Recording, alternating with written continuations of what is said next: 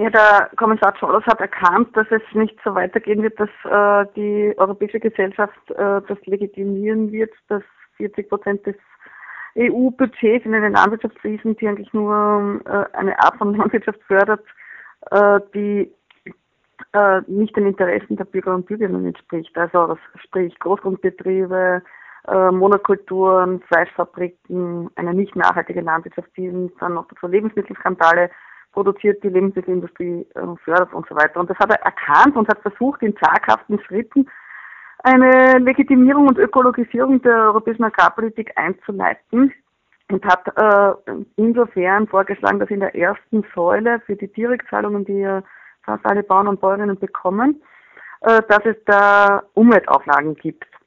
Wir haben von der ÖDV Via Campesino und überhaupt Via Campesino in Europa, wir haben das immer kritisiert, dass das zu wenig ambitioniert war, also dass das, dass das schwache Maßnahmen waren. Nur leider ist es so, dass äh, sogar diese schwachen Maßnahmen jetzt vom Agrarministerrat und vom Parlament jetzt noch aufgeweicht worden sind. Also im Konkreten hat er eben vorgeschlagen, dass äh, die Betriebe drei Kulturen anbauen müssen, wovon die größte nur einen gewissen Prozentsatz haben darf äh, dass es ökologische Vorrangflächen gilt soll, was äh, eine Forderung auch der Umweltorganisationen war, äh, von 7 Prozent der Fläche für Betriebe, die mehr als 5 Hektar hatten und dann das Grünland nicht umgebrochen werden darf. Und nachdem er das vorgeschlagen hat, ist ein Sturm der Empörung losgegangen in ganz Europa in der konservativen Agrarlobby, vor allem auch in den Ländern des Südens, aber auch in Deutschland und in Österreich. Und da ist wirklich mit äh, perfiden Argumenten eigentlich dagegen aufgetreten worden. Also man hat gesagt, eine Milliarde Menschen hungern in der Welt und wir wollen in Europa sieben Prozent der Fläche stilllegen. Und das äh, ist quasi moralisch nicht vertretbar und ethisch nicht vertretbar, weil wir sind doch so super in Europa und wir müssen noch produzieren für diese armen Menschen auf der ganzen Welt. Und äh, ist da wirklich eine Kampagne gemacht worden. Und der, der, zweite Aspekt, auch der Jolos hat eingeführt, äh, Obergrenzen für die Förderungen, auch eine Forderung der Gesellschaft schon ganz lange, die nicht verstehen kann, warum jetzt Betriebe äh, da mehrere hunderttausend Euro an Förderung bekommen. Äh, und diese Obergrenzen, die werden auch massiv bekämpft, also das versucht man auch aufzuweichen. Und dass man sagt, äh, die sollen optional sein, also die Mitgliedstaaten dürfen da entscheiden drüber. Und äh, wir waren halt äh, in der Situation, dass äh, wir eigentlich in der perversen Situation, dass wir einen Vorschlag, den wir nicht, nicht ausreichend empfunden haben, also unzureichend, nicht ambitioniert genug, dass der dann so unter Beschuss geraten ist, dass man den Vorschlag von der Kommission mehr oder weniger als den Avantgarde-Vorschlag bezeichnen hat müssen.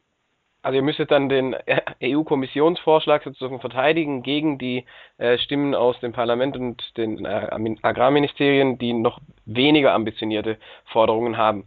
Wie hat denn jetzt konkret das Europaparlament dazu sich verhalten, zu diesem Vorschlag der Kommission? Sie haben ja Stellung bezogen und haben ja, darüber im Plenum Wenn vorausschicken äh, kann man da vielleicht, dass die zivilgesellschaftlichen Organisationen ja recht positiv eingestellt waren, dass das Parlament jetzt mitentscheiden darf aufgrund des Lissabon-Vertrags. Also da sind Hoffnungen gesetzt worden, dass das endlich jetzt demokratischer ablaufen wird und dass mehr, also die Interessen der europäischen Bürger und Bürgerinnen da eher vertreten werden, weil das ja gewählte Volksvertreterinnen sind sozusagen. Äh, leider hat sich immer herausgestellt, dass das, was im Landwirtschaftsausschuss dann debattiert worden ist, das ist, äh, und manche haben gesagt, die konservative Agrarlobby, die Südagrarmafia hat den Landwirtschaftsausschuss, also diesen Komagri, gekappert die sind dann in ihren Positionen weit hinter die Vorschläge der Kommission zurückgefallen. Also es war eigentlich das Gegenteil von dem, was wir uns erwartet haben. Wir haben dann auch massiv lobbyiert äh, in der Zeit nach der Abstimmung im Landwirtschaftsausschuss bis zur Abstimmung im Plenum und haben versucht, auch die äh, Parlamentarier der Parteien, die jetzt nicht im Agrarausschuss sitzen, äh, darauf aufmerksam zu machen, dass das, wenn das so abgestimmt wird, sicher nicht den Interessen der Bürger und Bürgerinnen entspricht. Äh, viele Punkte sind aber dann so angenommen worden, wie der Landwirtschaftsausschuss das vorgeschlagen hat. Äh, einige hat das Plenum abgelehnt zum Glück, also diese sogenannte Doppelförderung, dass Betriebe halt Agrarumweltprogramme machen können in der zweiten Säule und in der ersten Säule dann auch noch für die Greening-Auflagen was bekommen. Das hat das Parlament äh, abgelehnt und zur Enttäuschung des Landwirtschaftsausschusses. Aber zum Beispiel diese ganzen Ökologisierungsauflagen wurden ganz abgeschwächt. Sie haben äh, versucht, die Obergrenzen auch nochmal aufzuweichen. Und das, also das Parlament hat dann eigentlich eine ziemlich katastrophale Entscheidung getroffen. Die sind im Großen eigentlich den Vorschlägen des Landwirtschaftsausschusses gefolgt. Es hätte noch schlimmer kommen können, aber es, es war es war ziemlich enttäuschend. Ja. Mhm. Also in, in, zum Beispiel bei der ähm, Veröffentlichung der Förderempfänger hat das Parlament ist es auch nicht dem Ausschuss gefolgt. Kann man darüber, über dieses Abstimmungsverhalten, Rückschlüsse ziehen auf die Rolle der Zivilgesellschaft? Es gab ja schon große Mobilisierungen auch in den letzten Jahren, mit denen wir haben, es hat Demos in Berlin und anderen äh, Konferenzen, die sich mit dem Thema beschäftigt haben, der gemeinsamen Agrarpolitik. Kann man irgendwie sagen, im Agrarausschuss ist mehr Lobbyarbeit der Agrarindustrie und durch und dieses Abstimmungsverhalten des Parlaments zeigt dann doch, dass irgendwie die Zivilgesellschaft Einfluss hat oder kann man daraus eigentlich nicht viel ablesen? Der Agrarausschuss des Parlaments, also der Landwirtschaftsausschuss, Komagri heißt der auf, auf, auf Brüssel-Sprech. Äh, also in Komagri äh, sind eben so viele Lobbyisten der äh, konservativen Agrarier gesessen, dass die, dieser Agrarausschuss des Parlaments eben einen ganz miserablen Vorschlag, Vorschlag präsentiert hat und der ist zum Teil im Plenum dann ein bisschen aufgeweicht worden, äh, zu unserer Freude, aber eben sie haben, das Plenum hat äh, dem, dem, dem Vorschlag des, des, des Komagli ist es im, im großen Teil gefolgt. Und wir haben zum Beispiel auch in Österreich versucht, ihn zu mobilisieren. Wir haben unsere Abgeordneten getroffen, äh, die, die nicht im Agrarausschuss im Komagli sitzen. Und da war dann mehr oder weniger immer die Rückmeldung, ja, aber das sind unsere Experten und wenn die so sagen, dann werden wir so abstimmen. Jetzt, jetzt ist die Situation halt mehr oder weniger so, dass jetzt kommt ja dann der, dieser Trialog, äh, wo der Kommissar versucht, mit, mit der Position, die jetzt vom Parlament vorliegt und mit der Position des Agrarministerrats, äh, da ein, eine Einigung, einen Kompromiss zu erzielen.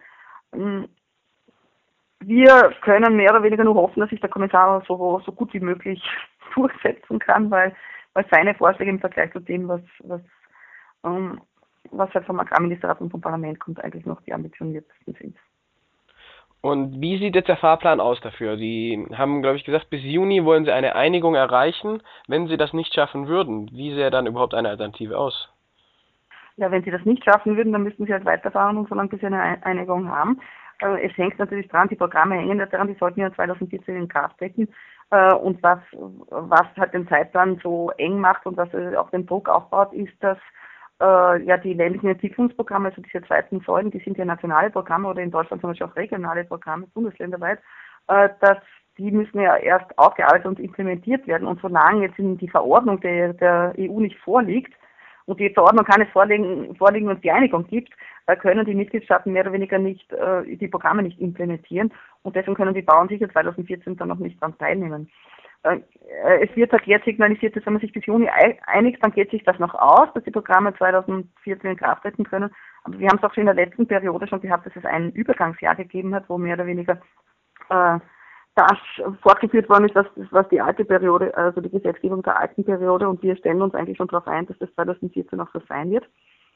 Wir können halt jetzt nur hoffen in diesem Dialog, dass man äh, da noch versuchen kann äh, zu mobilisieren, also einerseits in den, in den Mitgliedstaaten, dass sie den Druck auf die eigenen Agrarminister ausüben, dass die Agrarminister und den, den Forderungen von Cholos äh, nachgeben in gewissen Punkten und halt auch hoffen, dass, dass äh, der, das Parlament in den Punkten, wo es jetzt ambitionierter war, dass es sich da durchsetzen kann.